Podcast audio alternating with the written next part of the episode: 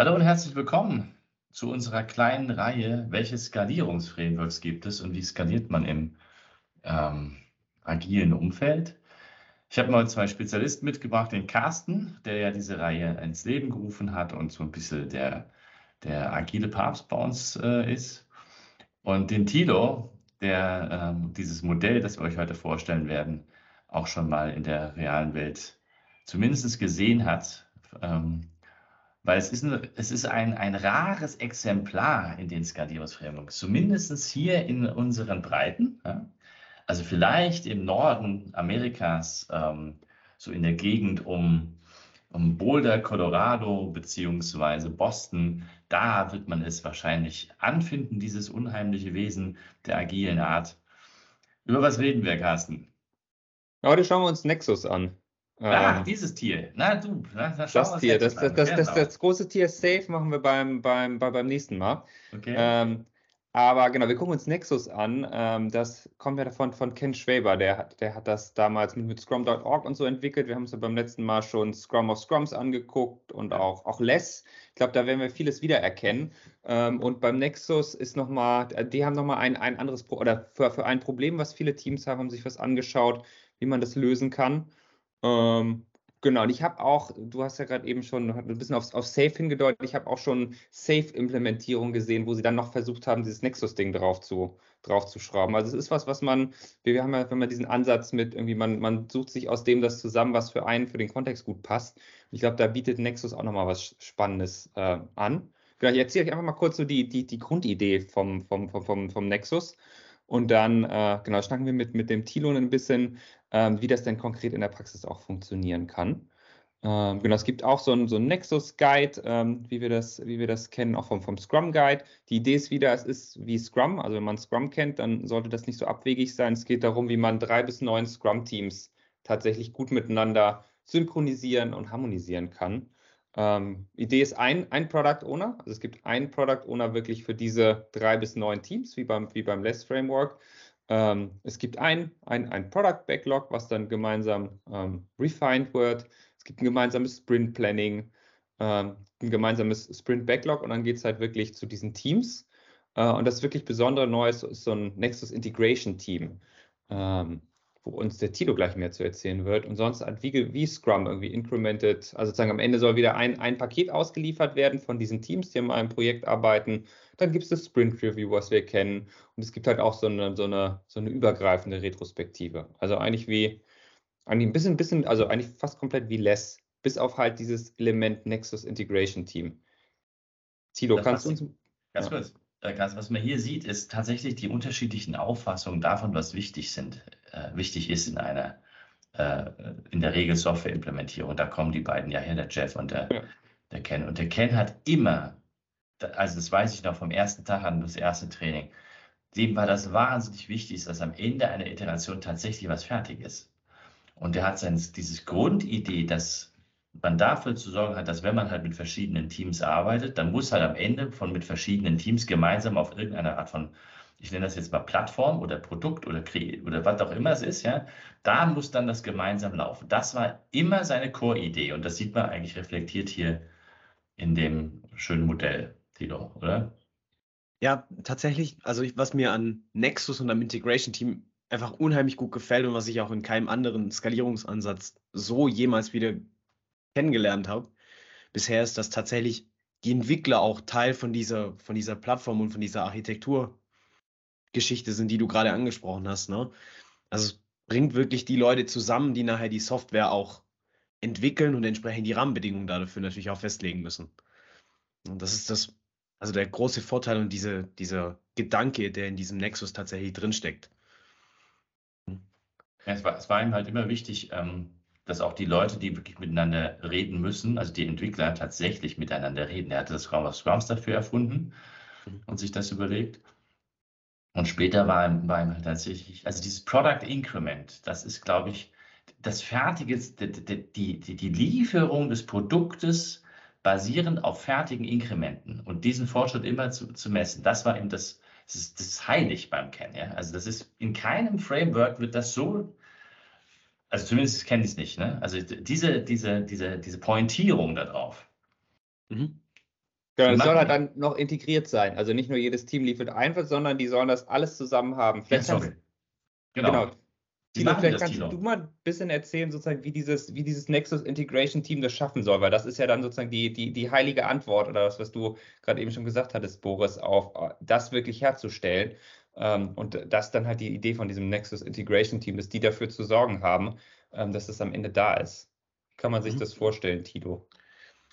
Insgesamt, ne, vielleicht um den, um den um den Rahmen mal klar zu kriegen, das Nexus Integration Team besteht ja überhaupt erstmal aus Vertretern und Vertreterinnen aus den verschiedenen Teams, die in diesem Nexus beteiligt sind. Ne? Das sind Scrum Master, das sind aber vor allem, und so habe ich es auch kennengelernt und wertschätzen gelernt, Entwickler und Entwicklerinnen und tatsächliche, ja, Techies, wenn man so möchte, ähm, die gemeinsam dann diese Entscheidungen treffen. Aus meiner Erfahrung raus, aus dem Projekt, das ich, in dem ich selber noch Entwickler war, hat man in diesem Zusammenhang tatsächlich einfach auch entschieden, okay, was sind eigentlich die technischen Grundlagen für unsere Automation hier, die wir, die wir entwickelt haben? Ne? Welche, äh, welche Rahmenbedingungen setzen wir für unsere virtuelle Maschine? Ne? Was muss das für eine Auflösung haben? Welche Pakete müssen vorinstalliert sein? Damit wir alle von dieser Basis auch tatsächlich auch entwickeln konnten und auf diese Basis, gemeinsame Basis zugreifen konnten. Das war für uns alle gesetzt und klar. Daran konnten wir aber auch gemeinsam entscheiden im Integration-Team und damit eben diesen, diesen Grundstein legen, um nachher tatsächlich auch sinnvoll integrieren zu können und nicht Annahmen zu treffen, was wir schon haben und was uns fehlt und was ein anderes Team bereitstellen muss und was nicht. Tilo, war das bei euch ein, ein, ein separates Integrationsteam, das also quasi stehend gewesen ist oder seid ihr zusammengekommen? Nee, das war, das Integration-Team war kein extra Team in dem Sinne. Das hat sich immer zusammengesetzt aus den Team, äh, aus den Teamvertretern und Vertreterinnen. Hat aber agiert ähnlich wie es zum Beispiel ja auch in anderen Frameworks ist, wie ein eigenes Team. Ne? Haben die, haben die, wie haben die das innerhalb des Sprints gelöst? Also haben die dann gesagt, wir sind halt für diesen einen Sprint, wir bauen halt gerade die Plattform oder wir bauen gerade die Integrationsumgebung oder wir setzen uns halt hin und machen mal eine DevOps-Umgebung aufsetzen. Wie habt, wie habt ihr das gemanagt? Hm, grundsätzlich haben wir immer mit zwei, mit zwei Sprints Vorlauf quasi arbeiten müssen für den Nexus, in dem Fall für das Integration-Team. Okay. Ne? Gerade solche Entscheidungen, also würde ich sowieso jedem empfehlen, wenigstens mal auf zwei Sprints sich zu, zu fahren, was da kommen soll. Also insgesamt nur so gut wie möglich, logischerweise. Und wir haben dann immer vorgearbeitet, gerade wenn wir wussten, technische Plattformumstellungen sollten jetzt kommen, ne, weil wir eventuell uns, uns technische Schulden ins Haus geholt haben, aus der Historie raus, ne, weil wir es einfach nicht besser wussten vorher. Solche Geschichten konnten wir dann darüber abdecken und auch aktiv, und das ist der Witz, übers Integration-Team nachher in, die Back in das Backlog für die ganzen Teams einsteuern, denn es gibt nur einen Product-Backlog. Und so konnten wir dann diese, diese Anforderungen noch zusätzlich wieder einsteuern in die Teams. Also ich habe quasi, wenn, wenn ihr was von denen dann wieder gebraucht habt ähm, oder eine, eine, eine, Interface gewechselt werden musste oder was auch immer, ähm, um, die, um die Schnittstellen wieder vernünftig hinzubekommen oder diese, diese Synchronisation, habt ihr den dann quasi wieder reingeschrieben. Genau, richtig. Haben wir dann übers Product Backlog auch eingesteuert und priorisieren können, ne? So wie es in Anführungszeichen ja sein soll. Ne? Lang, langfristige Ausrichtung der Teams gegen halt kurzfristige, kurzfristige in Anführungszeichen neuen Features. Das klingt aber so, als hätte der Product Owner so ein bisschen Verständnis für Technik gehabt. Ja und nein. Mhm. Also, ist jetzt wieder die Beraterantwort, kommt, kam aufs Thema an. Aber vor allem dadurch, dass wir dieses Integration-Team hatten, was sich regelmäßig getroffen hat, dafür natürlich auch, hatten wir den unheimlichen Vorteil, dass wir die technische Expertise und das technische Know-how immer mit dem Product Owner zusammen bekommen haben, ne? um auch da das abschätzen zu können, was ist denn das in Anführungszeichen ein Aufwand, ne? beziehungsweise ist es eine kurzfristige Änderung, ist das was, was wir in einem Sprint machen können, ist das was, wo wir vorarbeiten müssen mit den Teams. Ne? Heißt, wir konnten tatsächlich diese technische Expertise mit der, mit der wirtschaftlichen Expertise, mit der Ausrichtung des Product Owners zusammenbringen. Na klar, es ist ja immer ein Abwägen, ob ich jetzt mal tatsächlich, äh, hat ja auch was mit, mit Deadlines und, und sowas zu tun. Was mache ich jetzt als, als, als nächstes Jahr? Lebe ich mal mit einer, mit einer etwas wackeligeren äh, Auslieferungsplattform und mache es dann halt doch nochmal manuell oder sorge ich dafür, dass das halt wirklich automatisiert ist? Das ist eigentlich logisch, aber das muss halt Pivo ein bisschen verstehen. Letzte Frage, die ich jetzt habe, sonst wird das hier alles ein bisschen zu lang. Ähm, wie implementiert man denn sowas? Also wenn du sowas äh, machen müsstest, ne, äh, in Kunden und sagst, hier, wir haben ja die Integrationsissues, Wie würdest du da rangehen, also um, um so, ein, so ein Integrationsteam? Weil das Integrationsteam selbst ist ja, das ist ja der Charme vom, vom Nexus. Aber das braucht ja noch ein bisschen mehr, ne? Einfach ein Backlog habe ich verstanden. Ähm, und wie würdest du rangehen? Hm, mein allererster Schritt, das ist jetzt wieder so ein bisschen weit hergeholt. Ich hole mir auf jeden Fall erstmal die Leute, die Bock haben, das ist mal das Erste. Und das Zweite ist, das ist relativ wichtig, ich suche mir vor allem Menschen, die quasi in dem ursprünglichen Team schon drin waren. Warum? Der Nexus aus meiner Erfahrung heraus ist was, was erwächst. Ne? Also ich gehe nicht in ein Projekt und nehme mir vor, Nexus zu implementieren. Das, da tue ich mir ganz schwer, ne? weil grüne Wiese würde ich ein anderes Framework nehmen, ich bin ehrlich. Da würde ich eher auf Less setzen. Einfach weil es leichtgewichtiger ist und diese, diese Synchronisationsmechanismen runder sind für ein neues Projekt. Wenn ich aus diesem, aus diesem bestehenden Team zwei mache zum Beispiel, dann versuche ich immer Menschen zu nehmen, die schon länger da sind. Das Erste. Das Zweite ist, ich nehme immer einen Scrum Master mit rein aus einem Team oder es muss einen äh, Chief Scrum Master oder sonstiges geben, weil es sonst schlicht und ergreifend gerne in die technischen Diskussionen abdriftet. Mhm. Ähm, das ist das Zweite. Und grundsätzlich das Dritte ist so klein wie möglich halten und versuchen, wenn es geht, das ist meine Erfahrung, dass die Teams gleichartige Arbeiten machen. Warum?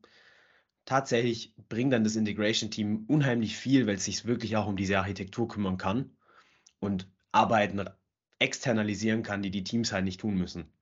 Wir haben das gemacht zum Beispiel mit dem ganzen Thema Rechte-Management, Zugänge und so weiter, konnten wir dann aus den Teams rausnehmen mhm. und das separat eben aufsetzen über das Integration-Team, weil alle Teams das gebraucht haben. Okay, aber damit habt ihr den Funktionsumfang der, des, des eigentlichen Integrationsteams halt in dem Projekt, weil es für das Projekt gepasst hat, nochmal genau. einen, Ticken, einen Ticken erweitert. Ne? Kann genau, machen, richtig. Wenn das für alle klar ist. Ja. Ich hatte auch noch eine letzte Frage äh, an, an dich, Thilo. Wie hat das mit dem Product Owner funktioniert? Weil hier auf dem Bild sieht man ja einen Product Owner für diese Teams. Wie, wie beim, wie beim, wie, wie beim Des. Wie hat das funktioniert bei den, bei den Teams da bei dir? Was sind so deine Erfahrungen? Genau. Wir haben in der ganzen Organisation immer mit Bridgeheads gearbeitet, tatsächlich. Ne? Einmal zum, in so einem, in Anführungszeichen, heute rückblickend in so einem Less-Ansatz. Ihr habt ja schon drüber gesprochen. Es gibt einen Bridgehead, einen Vertreter der Teams zum Product Owner, ja, um dieses Wissen, diesen wirtschaftlichen Blick natürlich auch wieder in die Teams zu tragen, ja, wenn es darauf ankommt und schnell die Entscheidung treffen zu können. Eins zu eins Beziehung. Und auf der anderen Seite haben wir für die Organisation und für die Kunden, ja, war ein internes Projekt, großer deutscher Konzern, ne, irgendwie 257.000 Mitarbeiter, haben wir wieder Bridgeheads in den Abteilungen installiert, die über die ausschließlich die Anforderungen an das Projekt kamen. Schlicht und ergreifend, weil wir die Erfahrung gemacht haben, die sind dann immer direkt zu den Entwicklern gegangen, die an ihren Stories gearbeitet haben und haben kontinuierlich nach und nach diese Story-Umfänge aufgeblasen, weil der Product Owner nun mal nicht den ganzen Tag bei allen Teams sitzen kann. Hm? Der Klassiker, Scope Creep, nicht? Weil Klassiker. heute noch bei den Projekten, die ich heute noch betreue, immer wieder ein Klassiker. Okay. Ähm, hat aber, war eine super Lösung, ne, tatsächlich mit diesen Bridgeheads zu arbeiten die dann ganz aktiv nur an den Product Owner laufen zu lassen. Weil, Beispiel, wir haben acht Teams und einen Product Backlog und der Product Owner kann halt nicht den ganzen Tag bei den Teams auf dem Schoß sitzen und gucken, dass sie das nicht abkriegen. Die Teams müssen darauf selber reagieren. Gekauft, alles gut. Aber grundsätzlich, das hilft einfach, um diese um diese Beziehung aufzubauen und da das auch auszusteuern. Ja. Cool.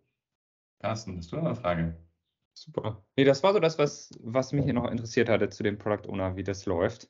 Ähm, ich würde sonst sagen, gute, ich sag mal, was ich ganz stark mit rausnehme aus diesem Framework ist, wenn man, wenn man vielleicht schon arbeitet, man arbeitet im, im skalierten Umfeld und kriegt es nicht hin, halt wirklich was gemeinsam zu liefern am Ende dann ist, glaube ich, das äh, sozusagen so die, die, die, die, die, Kernessenz aus diesem Framework, was man da rausnehmen kann, was man einfach mal ausprobieren kann. Ich finde, Tilo, das ist schön erklärt, wie man das, ich glaube, relativ einfach so, so ein Team aufsetzen kann, weil es ist nicht, ich brauche nochmal zehn extra Leute, sondern es ist wirklich was sehr Praktisches aus dem, wie die Leute rausarbeiten und halt wirklich ein, ja, so ein, so, so ein übergeordnetes Team, wo die Leute aus den Teams mitzuarbeiten. Ich glaube, es gibt noch so eine Regel in dem, in dem Framework, dass die Aufgaben vom, vom, vom Nexus Integration Team, wenn du da drin bist, erstmal musst du die erledigen und dann kannst du wieder im Team mitarbeiten. Ähm, das muss man dann vielleicht ein bisschen ein, ein, ein, einüben, sozusagen, wenn du so eine Doppelrolle in einem, in einem also in zwei Teams hast. Ähm, aber auch das äh, aus meiner Erfahrung spielt sich dann ein nach ein paar Sprints, wenn die Leute verstanden haben und auch einfach sehen, es ist einfach extrem wichtig. Ja, Carsten, die, die, diese Regel, die du gerade erwähnt hast, das ist halt die Implementierung des Prinzips, dass Integration immer zuerst sein muss. Weil du kannst ja nicht vernünftig weiterarbeiten, wenn du auf Dinge aufbaust, die noch nicht integriert sind, weil das macht ja überhaupt keinen Sinn. Und, und aus dieser Business-Denke heraus klingt das im ersten Moment ein bisschen merkwürdig. Es ist aber so, du musst immer erst aufräumen, bevor du weiterarbeiten kannst. Du musst immer erst dafür sorgen, dass es tatsächlich funktioniert. Und Nexus sagt halt, das ist ja wie gesagt der, Kern, der Kerngedanke vom Ken, es muss am Ende einer Iteration laufen. Und da geht, der, geht bei denen die Eisenbahn drüber. So. Und deswegen gibt es diese Regel. Aber schön, dass du das nochmal erwähnt hast. Und vielleicht noch eine zweite Sache, die du dann durch das, ich glaube, das ist das, das, Hauptprinzip, was du halt auch noch mitbekommst, ist, dass du halt diese Leute, du hast diese Vertretung von Leuten aus dem Team. Das heißt, du brauchst diese Geschichte irgendwie, ich sag mal eher, die, die, die, die Teammitglieder entwickeln das System mit weiter. Also du brauchst halt keine Scrum Master, die irgendwie sozusagen sich da noch zusammensetzen extra und irgendwie was, was vorantreiben, weil die Leute, das, was die brauchen, das, die treffen sich aus den Teams in diesem Nexus Integration Team. Die haben auch eine gewisse Durchschlagskraft, sagen wir einfach mal so. Die kriegen Dinge halt einfach auf die Straße. Und wenn die was anders machen wollen, wenn die ihr Sprint Planning anders machen wollen, wenn andere Leute anders eingebunden werden sollen, dann entscheiden die das da in dem Team und gucken, wie sie es machen können. Also das ist nochmal was, was du so mit da einher gekauft bekommst, wenn du das machst, dass du halt wirklich so eine ja, Durchschlagstruppe quasi eigentlich dann etablierst, die halt auch was, was verändern kann. Genau. Mein, mein Hinweis, nur vielleicht noch abschließend dazu, ich würde nicht nochmal eine Ebene drüber gehen. Ich würde das tatsächlich einen Nexus und dann nicht nochmal ein Integration-Team auf der Ebene darüber implementieren, weil dann die Probleme der Teams, die technischen Probleme so stark abstrahiert werden, dass ich einfach Gefahr laufe, dass ich tatsächlich diese Probleme gar nicht gelöst kriege, entweder oder wieder Pauschallösungen irgendwo implementiere, die für alle, nicht für alle Teams richtig lauffähig sind. Also da wäre ich einfach ein bisschen vorsichtig dann und da würde ich dann auch etwas anders einsteuern. Ja, ist ja der Klassiker. Ne? Die Leute, die es brauchen, sollen es im Idealfall selbst machen. Und wenn die es dann nicht hinkriegen, und das genau. ist vielleicht die Kröte, die Management dann man irgendwann schlucken muss, dann muss man sie entweder ausbilden oder sich Leute holen, die es dann hinkriegen. Weil es ist halt manchmal so. Es gibt ein paar Sachen, da, da geht es nicht um Prozesse, sondern geht es um Know-how. Ja. Das heißt, Nexus quasi sieben bis neun Teams, quasi ein Produkt, eine Sache, woran du lieferst dafür läuft und wenn es darüber hinausgeht, was würdest du dann eher machen, Tilo? Darüber hinaus würde ich wahrscheinlich zum, zu Scrum at Scale oder eben vielleicht auch einem entsprechenden Less, Less Huge zugreifen. Irgendwas leichtgewichtiges, wo ich die Leute immer noch, immer noch einbinde, ne, weil sie das aus dem Integration-Team einfach gewohnt sind. Aber dann da kontinuierlich quasi eher das über diese Leichtigkeit zu skalieren, die diese Modelle mitbringen und halt nicht über, was ihr euch beim nächsten Mal ja anguckt, Safe, ähm, das mit mehr Komplexität zu, zu tackeln, weil das, weil sie das total ablenkt, dann einfach davon auf den Teamebenen tatsächlich auch zu liefern, auf den Nexus-Ebenen zu liefern. Gut. Vielen Dank für eure Zeit. Ihr Lieben, ihr habt es gehört. In einem der nächsten ähm, kleinen Podcast-Interviews hier kümmern wir uns das Thema Safe. Last but not least, der große Dinosaurier der Agilität. Bis denn. Ciao.